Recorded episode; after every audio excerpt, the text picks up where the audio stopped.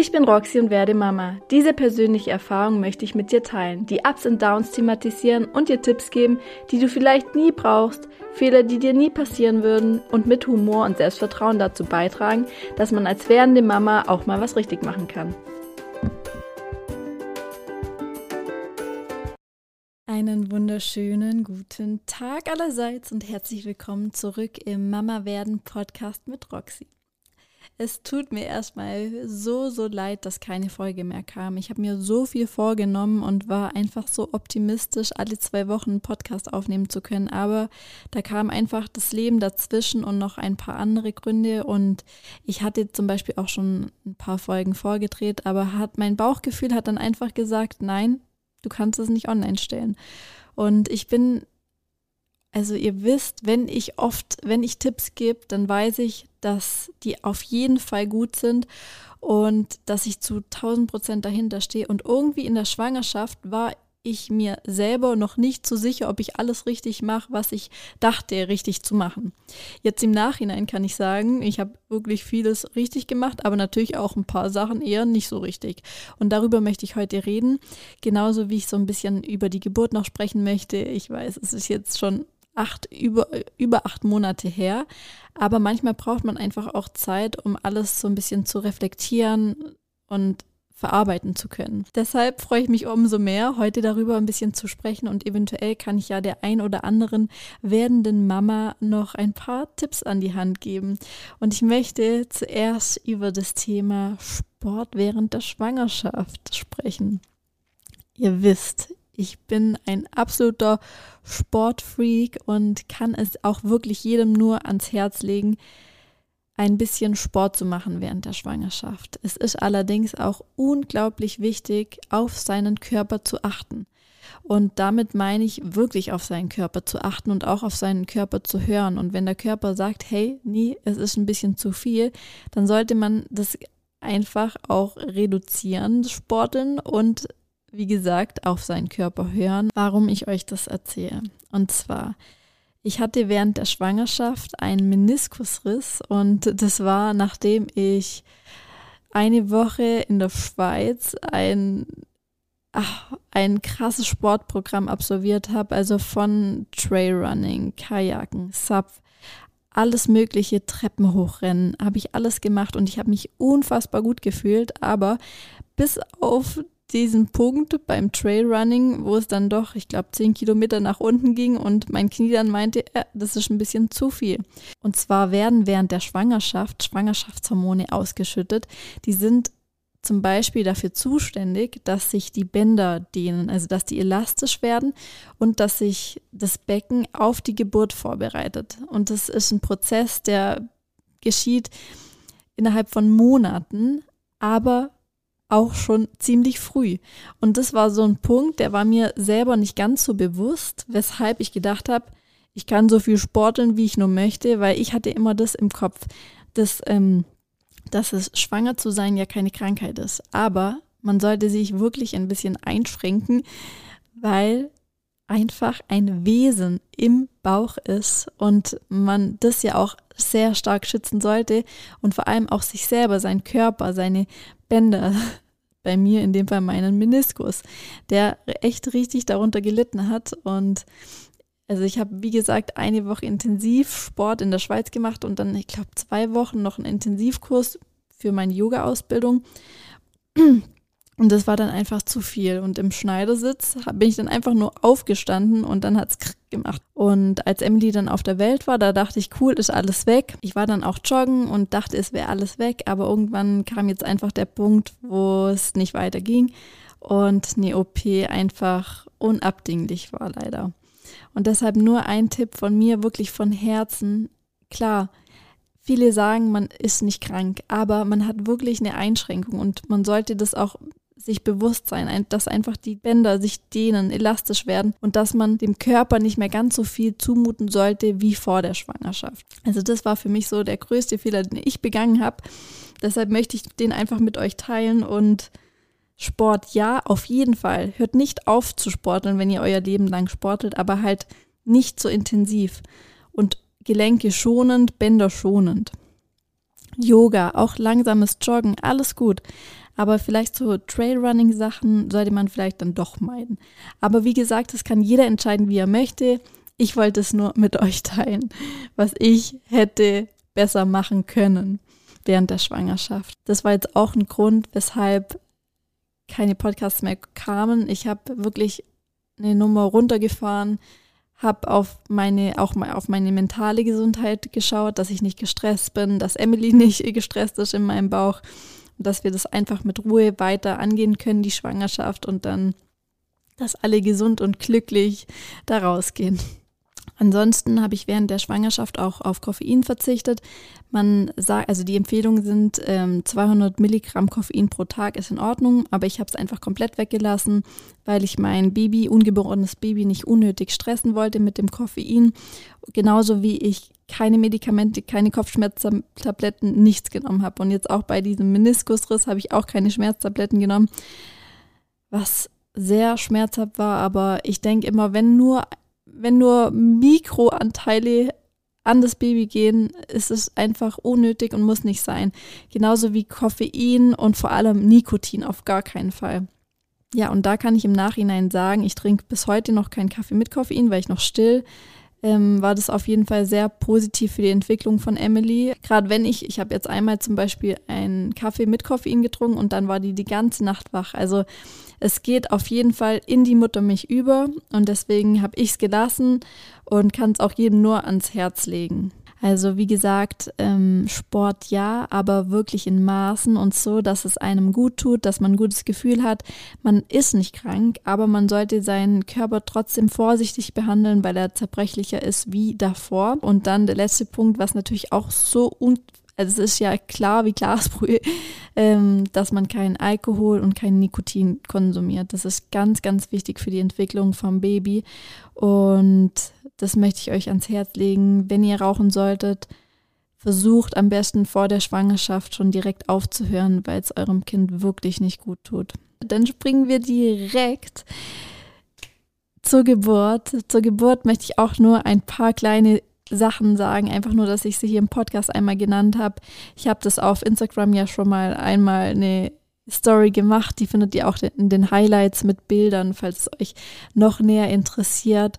Und ja, da, das Highlight heißt Geburt Emily. Am 24.11., zwei Tage bevor Emily auf die Welt kam, habe ich mich so richtig müde gefühlt und so richtig abgeschlagen und dachte echt so, also, boah, wie soll ich die nächsten Tage nur überleben.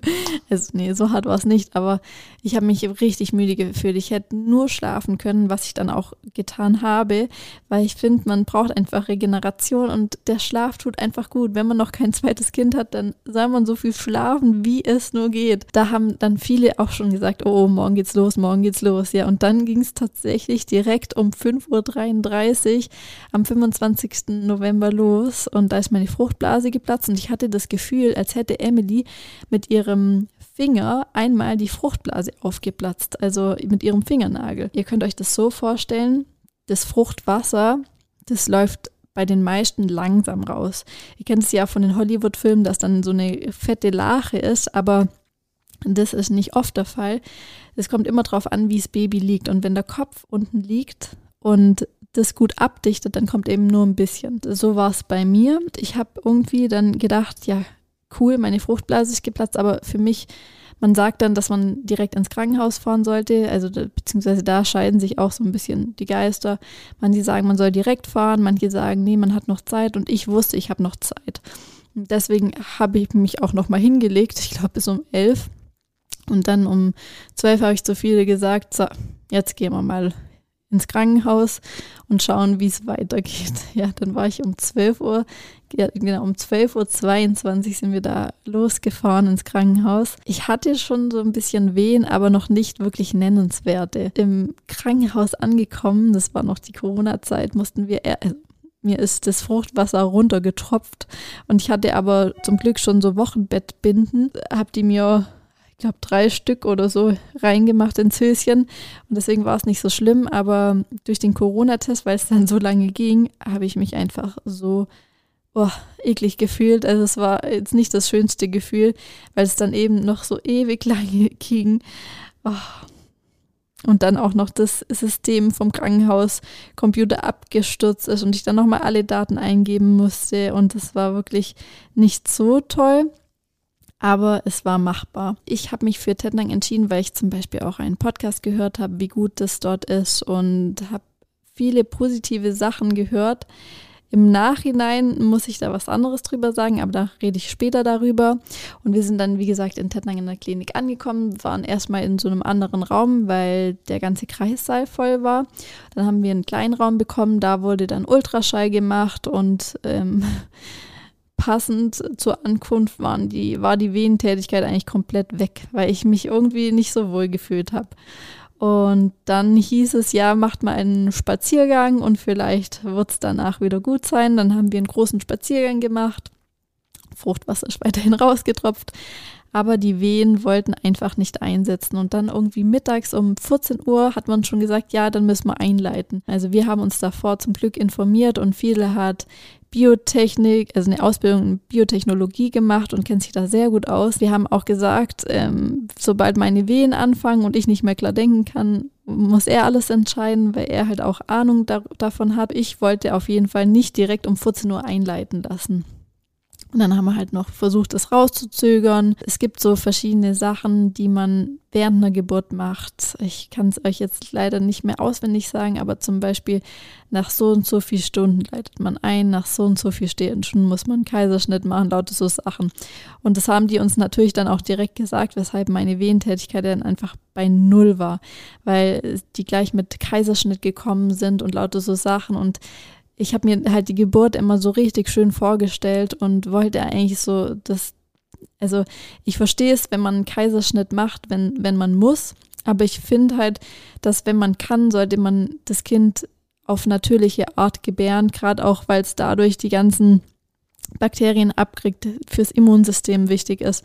Dann habe ich mich, muss ich sagen, wirklich nicht mehr wohl in dem Krankenhaus gefühlt, obwohl es eigentlich ganz schön war, aber also ich kann euch empfehlen, zum Beispiel Raumdüfte mitzunehmen, Musik, dass man sich einfach direkt wohler fühlt in der Umgebung im Krankenhaus oder im Nachhinein auch einfach in ein Geburtshaus geht. Aber bei uns am Bodensee, ich glaube, da gibt es mittlerweile eins in Überlingen. Also ich würde auch das nächste Mal lieber zwei Stunden Fahrt in Kauf nehmen, bevor ich nochmal in ein normales Krankenhaus gehen würde für die Geburt. Vielleicht ist es bei meinem, bis zu meinem zweiten Baby besser, aber das, was wir hier aktuell am Bodensee haben, ist jetzt nicht so das Beste, würde ich jetzt mal sagen. Wobei die Geburt im Nachhinein gut war, weil wir dann Glück hatten mit der nächsten Hebamme, aber die erste, die hat mir das Ganze nicht so versüßt, wie ich mir das gerne gewünscht hätte. Wir waren dann auch in dem Geburtsraum und in dem Geburtsraum, da war zum Beispiel auch eine Badewanne. Ich habe auch immer gedacht, ich würde in der Badewanne dann gebären, weil es bestimmt entspannt ist, aber ich konnte damals nicht mehr, als ich dann die Wehen hatte. Es gibt verschiedene Sachen, um die Geburt einzuleiten. Zum einen den Wehencocktail, der besteht aus Rizinusöl, Pfirsichsaft und Sekt. Und dann gibt es auch noch Oxytocin und Prostaglandin zur Wehenförderung. Und zum Beispiel Ox Oxytocin ist ein Hormon, das den Kalziumgehalt der Gebärmutterwand erhöht und so die Kontraktion zur Kontraktion führt. Und dann Prostaglandin ist wie Sperma, synthetisch hergestelltes Sperma, wo dann auch die Wehen, also richtig losgehen.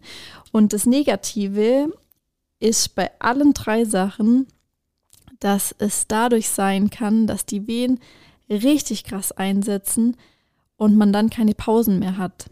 Und bei mir war es so, ich habe den Wehen-Cocktail um circa 18 Uhr genommen, weil wir einfach gezwungen worden sind, den zu nehmen. Ich hätte sehr viel, also ich hätte am liebsten bis zum nächsten Tag abgewartet, aber es war halt einfach so viel Pressure und dann haben wir halt um 18 Uhr gesagt, gut, dann nehme ich ihn halt. Und die Krankenschwester meinte dann, ja, dann lauft mal runter in den Supermarkt und holt euch was zum Essen. Dachte, danke fürs Gespräch und viele meinte, nee, wir laufen da jetzt nicht runter, wir fahren nach Hause und holen uns eine Pizza noch auf dem Weg. Und das haben wir dann gemacht. Und das Krasse ist, also dieser Wehen-Cocktail, da muss man so richtig aufs Klo, also hintenrum. Und ich habe es zum Glück gerade noch wir sind, also zehn Minuten ist das Krankenhaus entfernt. Ich bin gerade noch nach Hause gekommen und auf den Topf. Wäre ich dann wirklich in den Supermarkt und hätte mir Essen geholt, das wäre, glaube ich, die peinlichste Situation in meinem Leben geworden. Also ich weiß auch nicht, was die Krankenschwester oder die Hebamme sich damals gedacht hat. Also solltet ihr so einen Wegencocktail nehmen, fahrt entweder, äh, nee, man darf offiziell nicht heimfahren. Wir haben das, wir haben gesagt, wir gehen nur was essen holen, aber wir sind einfach nach Hause gefahren, weil ich mich dort nicht mehr so wohl gefühlt habe. Und dann zu Hause konnte ich einfach so richtig abschalten. Wir waren zwei Stunden zu Hause und dann gingen, gingen meine Wehen auch wirklich los. Nachdem die Wehen dann zu Hause stark geworden sind, also ah, ich glaube, die hatten dann auch einen Abstand von vier Minuten ungefähr. Da habe ich dann gesagt, okay, jetzt ist Zeit ins Krankenhaus Haus zu fahren und das haben wir dann auch gemacht. Dann im Krankenhaus angekommen sind sie wieder ein bisschen weniger geworden, aber Trotzdem waren sie noch da und ähm, als wir zurückgekommen sind, da war gerade ein Schichtwechsel, da hatte ich dann eine neue Hebamme, die Lydia, die das so gut gemacht hat. Also ich war dann so dankbar, dass sie dabei war. Um 2.20 Uhr war ich dann fertig mit der Welt. Also bis dahin waren die Wehen und der Muttermund ging einfach, ich glaube, ein Zentimeter war er auf. Nach dieser langen Zeit, ich dachte nur, wie soll ich das nur überleben? Wie soll das weitergehen? Normalerweise muss der Muttermund 10 cm geöffnet sein, damit das Baby rauskommt. Und ich dachte nur, wie, wie soll das nur machbar sein? Weil ich habe mal gelesen, dass man pro Stunde 1 cm öffnet sich der Muttermund. Und das war bei mir halt leider gar nicht der Fall. Aber bei mir war es dann plötzlich so, also um 2.20 Uhr, da habe ich noch so richtig gelitten. Und dann bin ich aufs Klo gerannt, weil ich gedacht habe, dass ich durch den Wehencocktail nochmal aufs Klo muss. Es war unangenehm, aber dann musste ich so pressen und dann kam nur die Hebamme, hat gelacht, haha, das sind die Presswehen. Und dann dachte ich nur so, yes. Ersten, ja, nach der ersten Zeit von den Presswehen, da hat die Hebamme dann nochmal den Muttermund abgemessen und da waren es dann acht Zentimeter. Und ich sag euch, dieser Moment, ich war einfach so unfassbar glücklich und dann ja, und um 4.09 Uhr hatte ich Emily dann einfach schon in, in der Hand und also ich, also, wie soll man das sagen? Die, die, eine Geburt ist einfach unbeschreiblich. Ich habe das Ganze ohne PDA geschafft, aber da wusste ich das erste Mal, warum Menschen eine PDA nehmen, weil es einfach wirklich krasse Schmerzen sind. Aber jetzt auch im Nachhinein, acht Monate später, weiß man gar nichts mehr davon und denkt nur so, ja, ich bin irgendwann mal wieder ready für ein zweites Kind. Ich wollte dieses Gefühl einfach wirklich erleben, ohne Schmerzmittel. Ich wollte da durch und ich bereue es auch nicht, dass ich keine PDA genommen habe, weil ich einfach alles gespürt habe. Und ähm, genau, was mir da gerade einfällt, ich hatte keinen Dammriss. Zum einen glaube ich, dass ich keinen Dammriss hatte, weil ich immer mal wieder so Dammmassage gemacht habe. Da gibt es coole, also gute Öle, mit denen man das machen kann.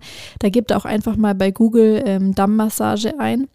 Und zum anderen auch, weil ich genau gespürt habe, wann Emily kommt. Also ich wusste ganz genau, wann der Kopf kommt und wo, wann ich einfach kurz innehalten muss. Also ich, ich erkläre euch jetzt einfach mal, wie ich das gemacht habe. Vielleicht hilft es ja der einen oder anderen. Ich habe gepresst, gepresst, gepresst und dann habe ich gemerkt, okay, jetzt kommt der Kopf.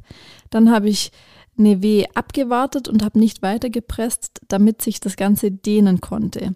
Und dann, äh, so ging es ungefähr drei, vier Mal, bis ich sie dann komplett rausgepresst habe. Ich hatte Risse vorne, das, waren, das äh, sind üble Schmerzen, aber auch das geht, also es gibt mittlerweile so viele gute Sachen, wo man da einfach drauf machen kann, wo der Schmerz einfach lindert. Und klar ist ärgerlich, aber ist jetzt auch nicht der Weltuntergang. Also falls welche von euch da Angst haben, also so nach zwei, drei Wochen ist man dann schmerzfrei.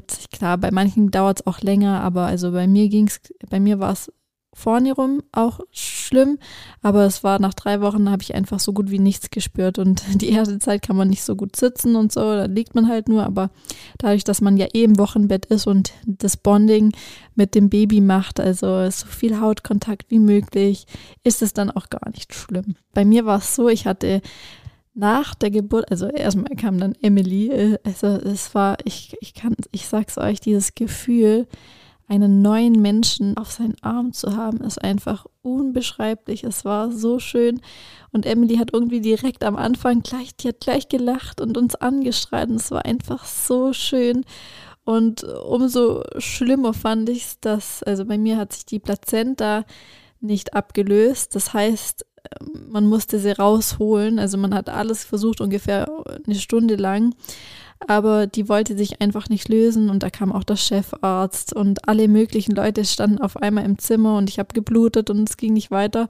Aber dann hat man mich in OP gesch geschoben und währenddessen hat viel auf Emily aufgepasst. Das war, glaube, auch richtig schön, eine schöne Erfahrung, aber auch eine krasse Erfahrung von Fidel. Da hat man sie einfach auf seine Hand so hier, nehmen Sie sie mal. Ihre Frau kommt in einer Stunde wieder und ich kam dann nach, glaube drei oder vier wieder zurück. Man konnte, man hat mich dann kurz in Vollnarkose gesetzt und hat dann die Plazenta abgelöst. Man geht dann nur rein mit der Hand und macht die dann wohl weg und das sind aber so große Schmerzen, dass man halt eine Vollnarkose braucht. Das ist so die, wenn ich so rückblick, war die Geburt auch ganz in Ordnung ganz schön. Nur dann auf der Station war es schon heftig. Ich weiß nicht, ob es durch Corona ist oder weil einfach auch der Jahrgang 90er so stark war. Früher schon haben sehr viele Kinder bekommen. Dadurch sind halt viele Krankenhäuser leider sehr überfordert, überfüllt und die Betreuung vor Ort war wirklich schrecklich. Also deshalb würde ich auch nie wieder in meinem Leben nach Tettnang ins Krankenhaus gehen, weil es einfach wirklich schrecklich war, wie man dort behandelt wird. Durch Corona gab es halt auch so wirklich krasse Einschränkungen für Besucher, was ich nicht verstehen kann, weil der Mann, der darf ja während der Geburt dabei sein und dann darf er mittags nur irgendwie zwei Stunden oder eine Stunde da sein. Das sind so Sachen, die konnte ich nicht verstehen, die kann ich bis heute nicht verstehen und ich hoffe wirklich, dass das Thema bald ein Ende hat, dass man einfach als auch frisch gebackener Papa seiner Frau zur Seite stehen kann und die unterstützen kann. Weil man kann einfach nichts machen. Also ich habe so viel Blut verloren, ich konnte zwei Tage gar nicht sitzen, ohne dass mir äh, schwarz vor Augen geworden ist. Ich konnte nicht mal auf die Toilette, weil ich ähm, bei der OP beziehungsweise auch davor so viel Blut verloren habe. Ich hoffe einfach, dass die Männer bald wieder so wie früher bei ihrer Frau sein dürfen und die unterstützen können und das ganze Thema einfach bald abgehakt ist. Jetzt möchte ich euch noch ein paar Tipps für die Geburt geben und zwar also nehmt auf jeden Fall Kokosnusswasser mit und Snacks. Man braucht einfach ganz viel Energie für die Geburt, dass man das durchsteht und einfach genug, also wirklich gestärkt ist. Das hat mir Kokoswasser sehr gut und Smoothies hatte ich auch dabei. Die waren auch wirklich genial. Dann würde ich euch noch empfehlen, Entspannungsmusik mitzunehmen, weil man dann einfach direkt eine andere Stimmung hat. Und ich würde auch ätherische Öle mitnehmen. Das hat mir auch irgendwie während der Geburt so ein bisschen gefehlt, dass es einfach gut riecht und man sich rundum wohlfühlt. Ansonsten kann ich euch nur sagen, geht positiv da rein. Sucht euch einen Ort, wo ihr denkt, dass es perfekt für euch ist. Wenn ihr in einer Großstadt wohnt, dann überlegt mal, ob oder informiert euch gern mal über Geburtshäuser. Da wird nämlich nicht so ein Druck auf einen ausgeübt wie in den Krankenhäusern, was ich bisher gehört habe. Und ich habe bisher nur positive Sachen von Geburtshäusern gehört. Aber ich denke, jeder muss es selber entscheiden, wo er gebären möchte. Manche haben, legen einen ganz großen Wert, dass man ein Krankenhaus sucht mit Neugeborenenstation. Und es sind lauter Sachen, die man einfach abwägen sollte und kann jeder frei entscheiden. Aber ich persönlich würde das nächste Mal in ein Geburtshaus gehen oder eine Hausgeburt machen. Und auch wenn das bei mir eben so schief lief, glaube ich, dass hätte ich nicht so viel Stress gehabt, hätte sie sich vielleicht irgendwann noch gelöst während der Geburt. Aber das sind auch nur Vermutungen. Ich bin froh, dass da so unglaublich tolle Ärzte im Krankenhaus waren, weshalb ich es eigentlich auch so schade finde, dass es auf der Station dann so wirklich so schlecht war, weil die Ärzte wirklich der Wahnsinn waren. Weshalb ich eigentlich auch nicht nur negativ über die Klinik in Tettnang sprechen möchte, weil es ja einfach auch, die Ärzte waren einfach top. Also ich werde jetzt in den kommenden Podcasts mit anderen Mamis sprechen. Wir reden übers Mama-Dasein, aber auch noch so ein bisschen über die Schwangerschaft und darum, wie sich einfach der Alltag verändert. Ähm, das Gespräch mit Sarah ist auch sehr interessant, deswegen schaltet gerne ein, wenn sobald es online ist. Und ich hoffe, euch hat die Folge gefallen. Wie gesagt, nochmal Entschuldigung, dass so lange nichts mehr kam. Und wenn ihr Fragen habt, dann stellt sie mir gerne über Instagram und bewertet auch sehr gerne den Podcast. Ich würde mich freuen. Vielen Dank fürs Zuhören. Bis zum nächsten Mal. Tschüss.